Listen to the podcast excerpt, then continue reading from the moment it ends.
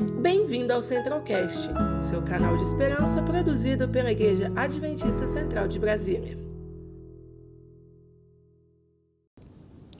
Eu quero convidá-los a irem comigo ao Evangelho de São João. Nós vamos tomar apenas um texto como referencial para é, a nossa reflexão e depois, então eu quero, antes de concluir,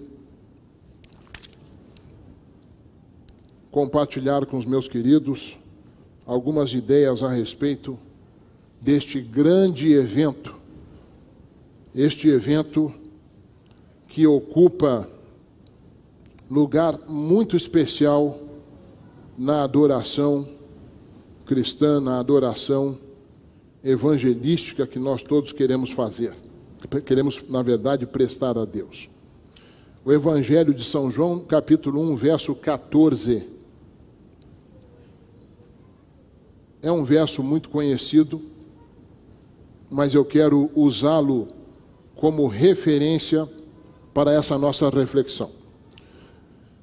São João, o Evangelho de São João 1,14, a minha versão diz assim: Eu, o Verbo, se fez carne e habitou entre nós, cheio de graça e de verdade. E vimos a sua glória, glória como do unigênito do Pai Nós temos aqui, queridos,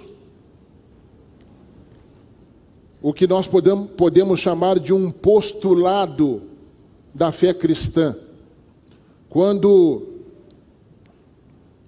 João recebeu a visão do Espírito Santo e ele pronuncia, ele declara que Cristo, aquele que Aqui é identificado como o Verbo, aquele que com a sua própria fala, ao falar, todas as coisas passaram a existir.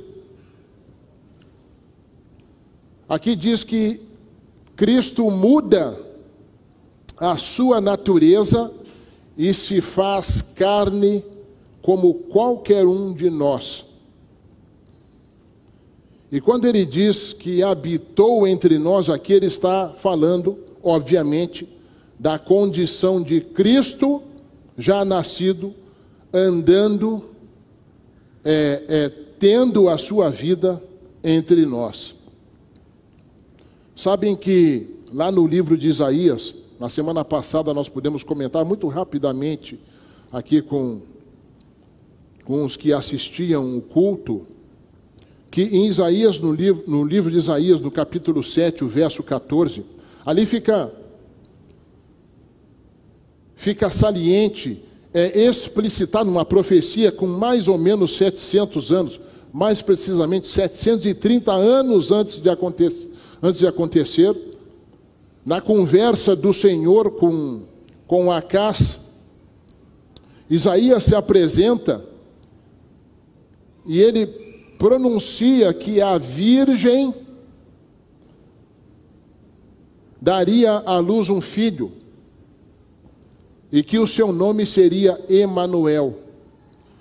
E aí Mateus, lá no capítulo 1, 23, ele reforça, ele traz à mente essa profecia de cerca de sete séculos passados, e ele traz de novo, e aí ele esclarece para nós, dizendo que Jesus se tornava, se tornaria Deus conosco, que é a tradução de Emanuel, o significado de Emanuel. Então agora a divindade deixa o lugar especial, que é o céu, na companhia de Deus, na gestão de todo o universo, especialmente da terra para envolver-se com o ser humano, tornando-se um de nós. Interessante que o texto prossegue dizendo que não só se torna um de nós, mas ele vem cheio de graça. E a graça aqui, queridos, nós devemos entender como um presente. Ele traz aquilo que provoca em mim o riso, que provoca a alegria, que provoca em mim a esperança, porque a condição em que o mundo estava quando na verdade, desde que nós aceitamos o pecado, é uma condição muito parecida de prisioneiros num campo de concentração.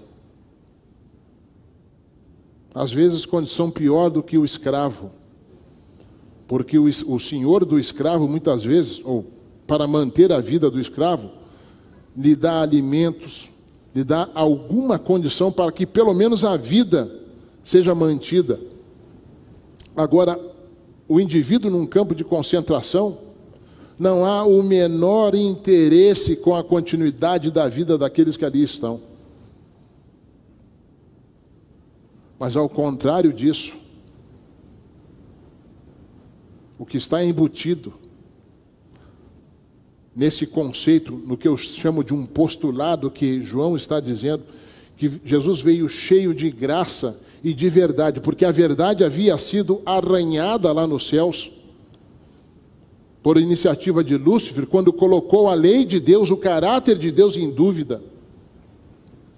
E todo o universo cruzou os braços e começou a olhar com um pouco mais de detalhe, com um pouco mais de atenção para o que aconteceria nessa relação Deus, homem, homem, Deus. E Jesus veio, por isso ele se autodenominou, dizendo: Eu sou a verdade. Eu sou a verdade. Se alguém quer saber o que é a verdade, só poderá encontrá-la em Jesus. É por isso que João está dizendo: Este ser divino que se fez carne como um de nós e habitou entre nós, ele veio cheio de graça, ele veio trazendo o presente da salvação a oportunidade que nós estamos esperando.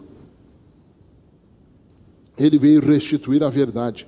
E nós vimos a sua glória, glória como do unigênito do Pai, como aquele que tem o mesmo gen, o mesmo DNA do Pai. É isso que quer dizer a expressão unigênito. Ele é um com o Pai. É por isso que Jesus dizia: Ninguém vem ao Pai senão por mim. Por quê? Porque ele sempre foi um com o Pai. Mas eu quero, com base nesse texto, desfilar aqui por algumas ideias. Primeiro,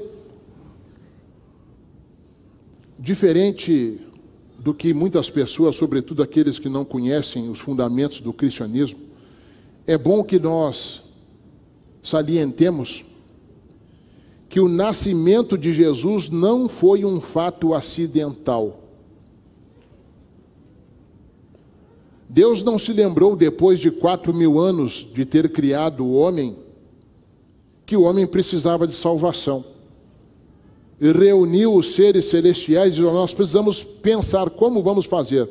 Mesmo antes da criação do mundo, diz a pena inspirada, já estava preparado o plano caso o homem aceitasse o pecado. Caso o nosso caminho fosse a deriva da vontade de Deus, para que houvesse uma oportunidade. Lá no Éden, depois que nós pecamos, iniciou o processo educativo a respeito da encarnação de Cristo, do plano da salvação.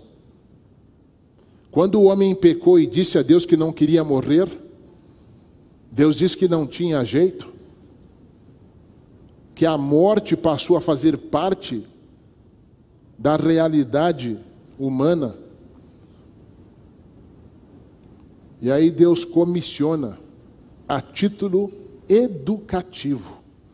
Deus chama um cordeirinho E aquele cordeirinho, representando o que aconteceria cerca de quatro mil anos depois, fez ali as vezes de Cristo. O santo par passou a ser educado, até que Deus criou a figura do que já existia nos céus com o santuário terrestre.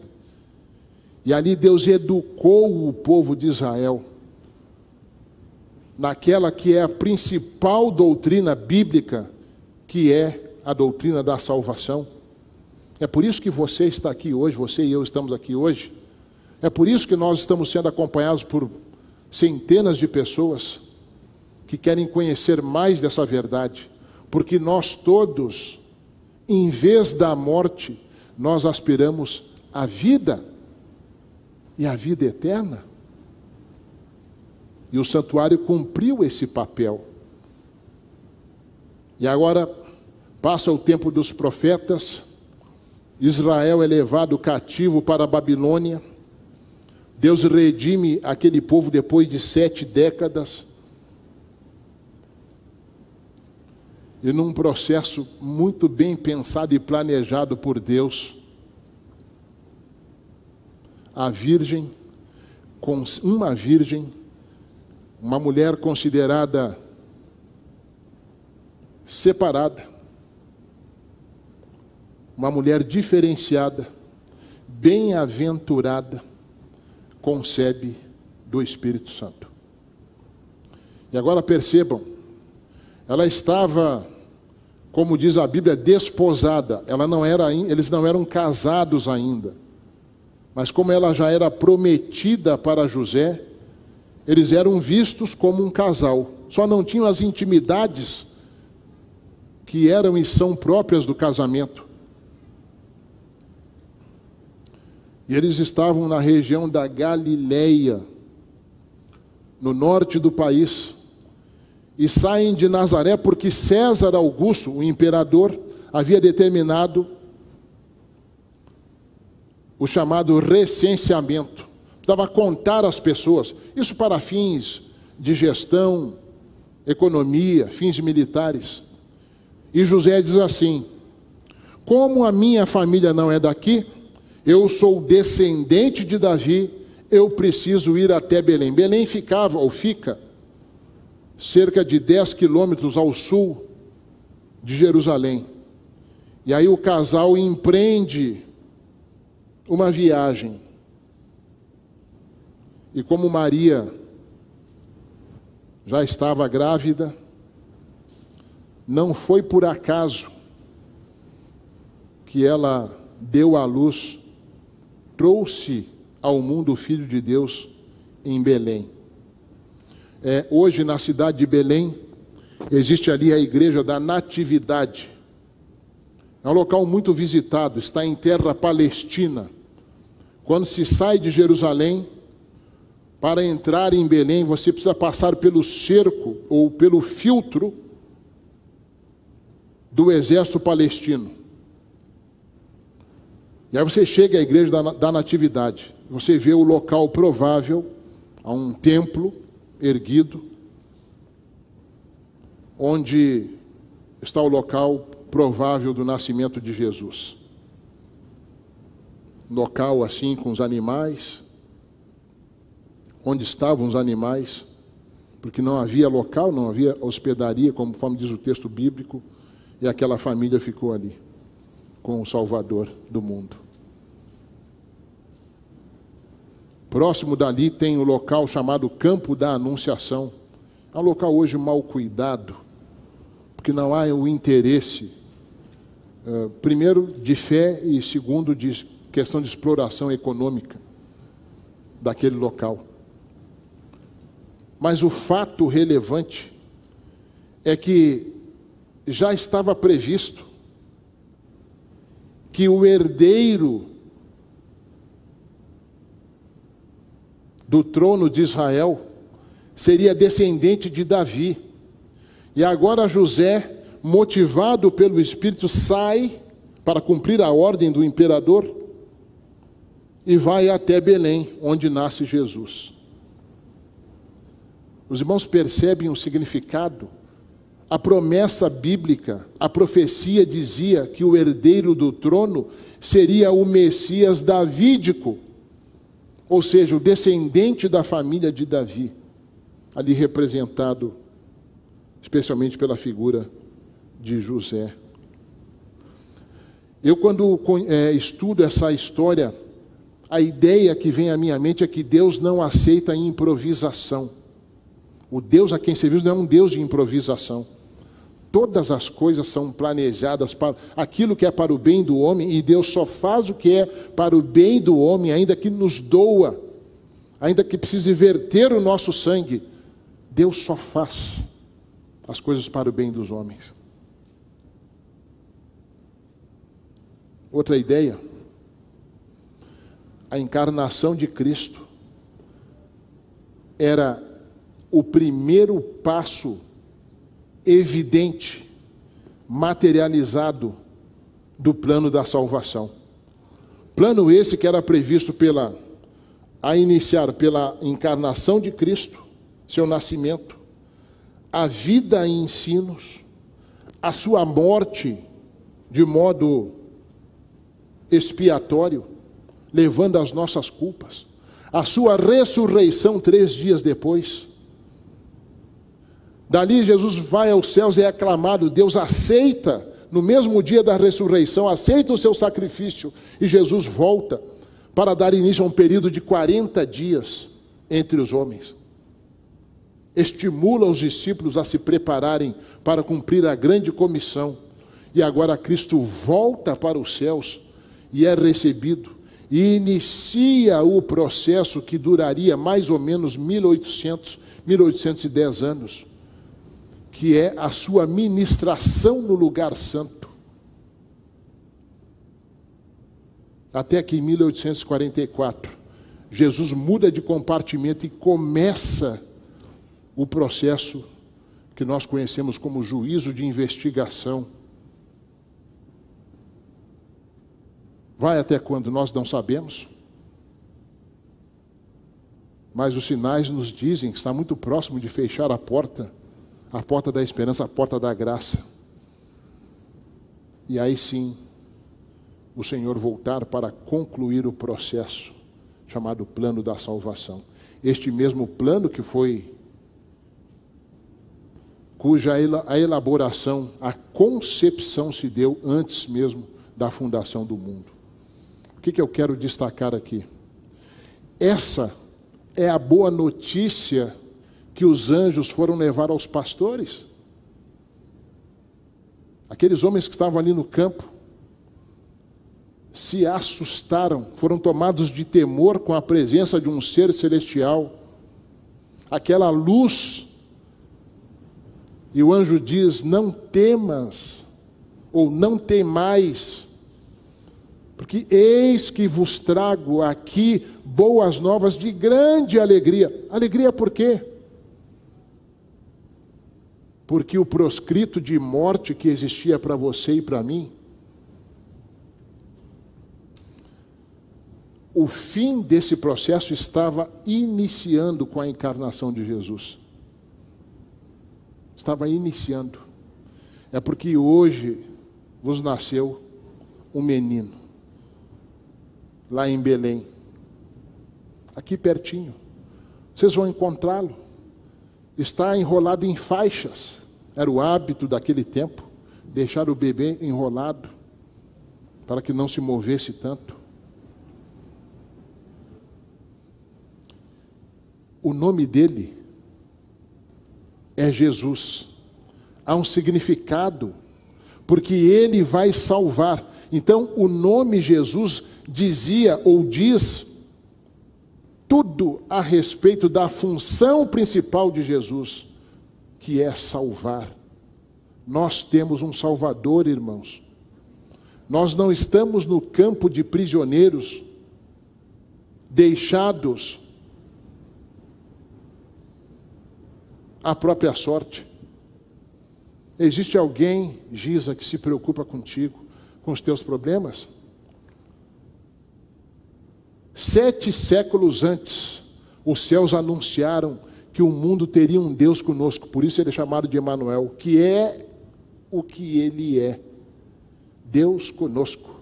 Ele anda conosco lá no seu carro de volta para casa, lá no seu lar, se você o convida diariamente. Nós estamos no período. Eu gosto muito do Natal. Sabe por que eu gosto do Natal? Bom, tem motivos secundários. É muito bom sentar-se em uma mesa plena daqueles alimentos ricos em calorias.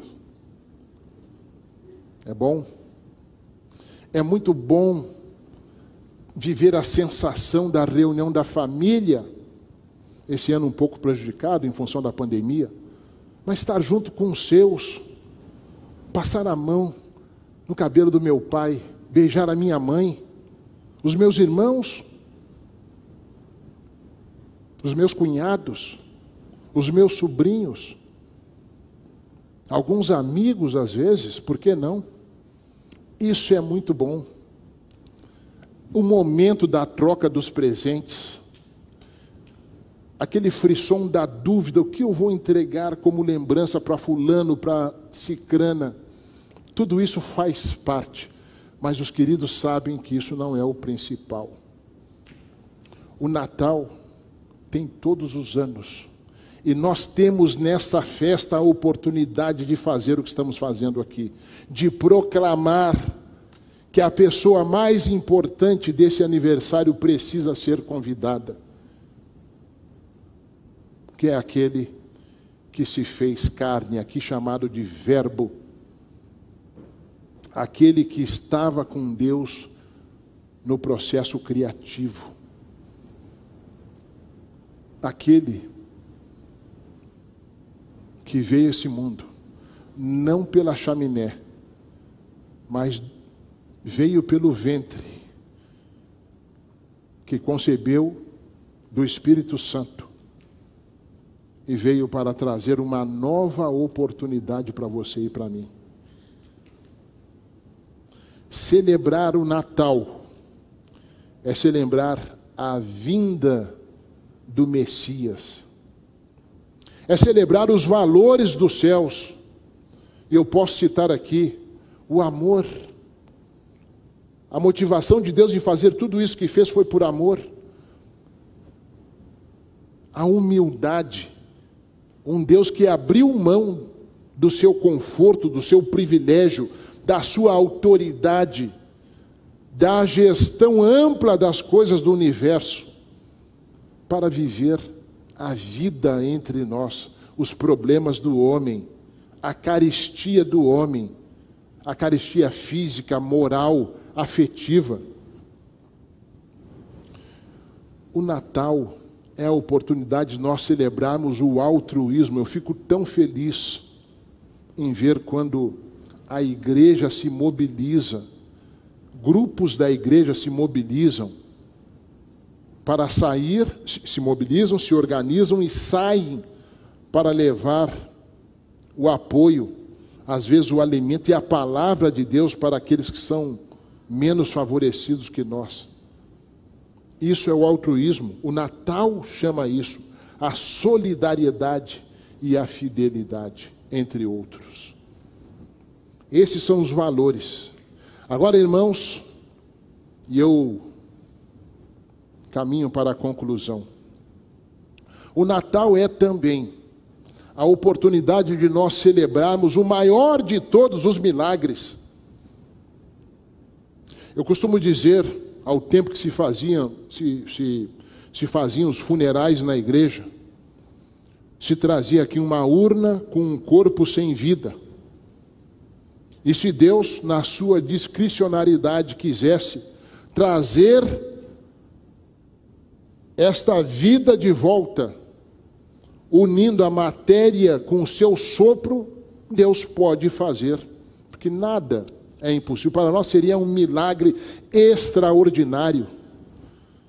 Mas, queridos, esse não é o maior de todos os milagres. Quem é que pode explicar a união ou a unidade de um Deus da natureza divina com a natureza humana.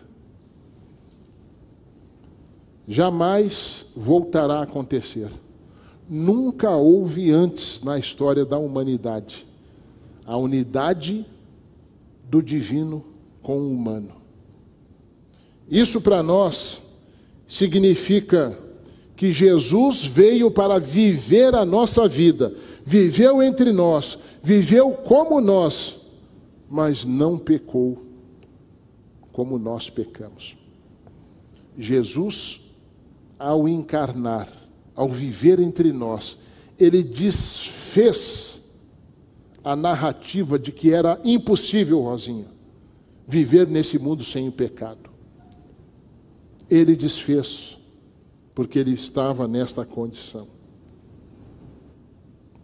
Sabe, queridos, essas, essas ideias, essas verdades que envolvem a natividade de Cristo deveriam ser, eu digo deveriam, elas devem ser por nós levadas a um mundo que ainda não tem a compreensão exata do que é a encarnação de Cristo. A festa é muito boa, a comida espetacular, a união da família é desejável, precisamos incentivar isso. O espírito, eu gostaria de viver todos os dias da minha vida com o espírito do Natal, de tolerância, de amabilidade, de sorriso nos lábios. Gostaria. Eis o nosso desafio. E como na nossa cultura, nós sabemos que Jesus não nasceu exatamente no mês de dezembro, mas isso não é o mais importante. O que nos importa é o fato. Nós sabemos que as comemorações de Natal sinalizam também o fim de um ano, para nós aqui um ano eclesiástico e para o mundo, de modo geral, um ano civil. 365, alguns 366 anos. Mas o importante para nós, queridos, é nos lembrarmos que será impossível. Vejam que nós pregamos o amor e a esperança, mas será impossível viver um ano melhor se Jesus não for aceito como o Deus que está conosco. Você pode planejar tudo, como ganhar mais dinheiro, ter mais prosperidade, como fazer os passos para alcançar mais saúde, até promover o bem onde você vive, mas de modo algum nós seremos exitosos nessa tarefa se Jesus não for convidado para os nossos planos. E o apelo que eu quero fazer para você que está aqui nessa noite e a você que está em casa nos assistindo é isso. Faça desses dias especiais um momento só seu e de Jesus. Esse Jesus que veio aqui, viveu, morreu, ressuscitou e voltou para o Pai. Ele que está intercedendo por você. Ele que está cuidando dos seus interesses.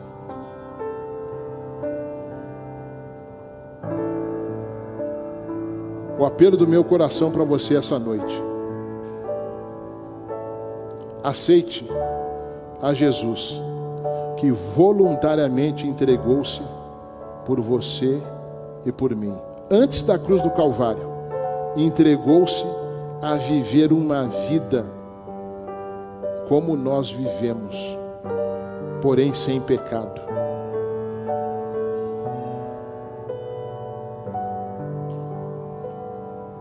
a porta está aberta para você e para mim.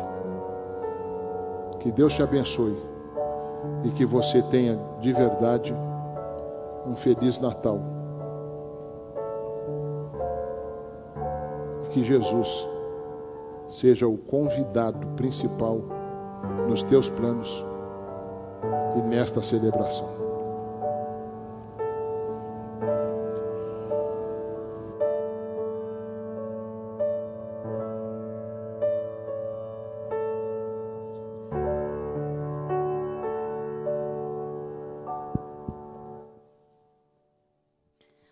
Nosso programa está encerrando. Mas pode ser Natal todo dia.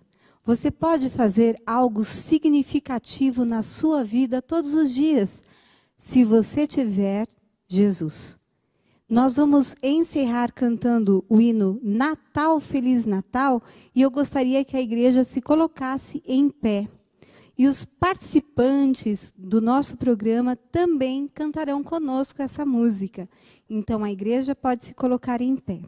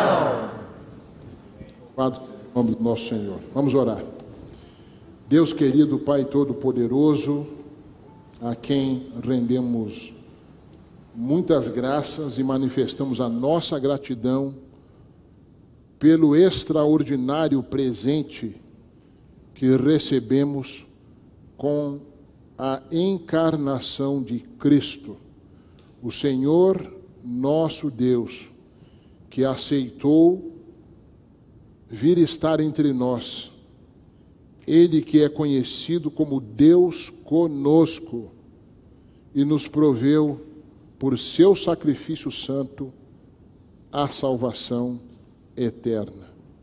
Nós queremos te dar graças também pelo privilégio de podermos conhecer esta verdade. E numa noite como esta, podemos podermos celebrar com entusiasmo e com profundo reconhecimento que essa é a oportunidade que nós precisamos para encontrar a vida eterna. Senhor, não é demais pedir que nesses momentos de celebração, os corações que estão entristecidos sejam por ti tomados em tuas mãos, sejam alimentados pelo poder do teu Espírito Santo, que haja alegria, que haja superação das dificuldades e que os nossos olhos sejam postos no menino Jesus, aquele que veio, como já te dissemos, de bom grado e voluntariamente estar entre nós, conhecendo as nossas dores e as nossas lutas, ganhando assim a condição de prover o que nós precisamos para o breve encontro contigo. Que seja guardado também no coração, no nosso coração e na nossa mente também, o desejo de nos encontrarmos com o nosso Salvador, porque estamos esperando por Ele. Precisamos arrumar a nossa vida, precisamos fortalecer os nossos pactos, precisamos finalmente seguir os passos do nosso Salvador, para que o seu esforço não tenha sido em vão. Aceite, Senhor, essa gratidão que voluntariamente te manifestamos nessa noite. Fazemos para aqueles que aqui estão conosco, mas também para aqueles que nos assistem de lugares diversos. Que a tua graça alcance a todas as famílias por nosso intermédio e nós oramos em o nome do Senhor Jesus Cristo. Amém e amém. Conheça também nossos outros podcasts, Centralcast Jovens Brasília e Centralcast Missões. Que Deus te abençoe.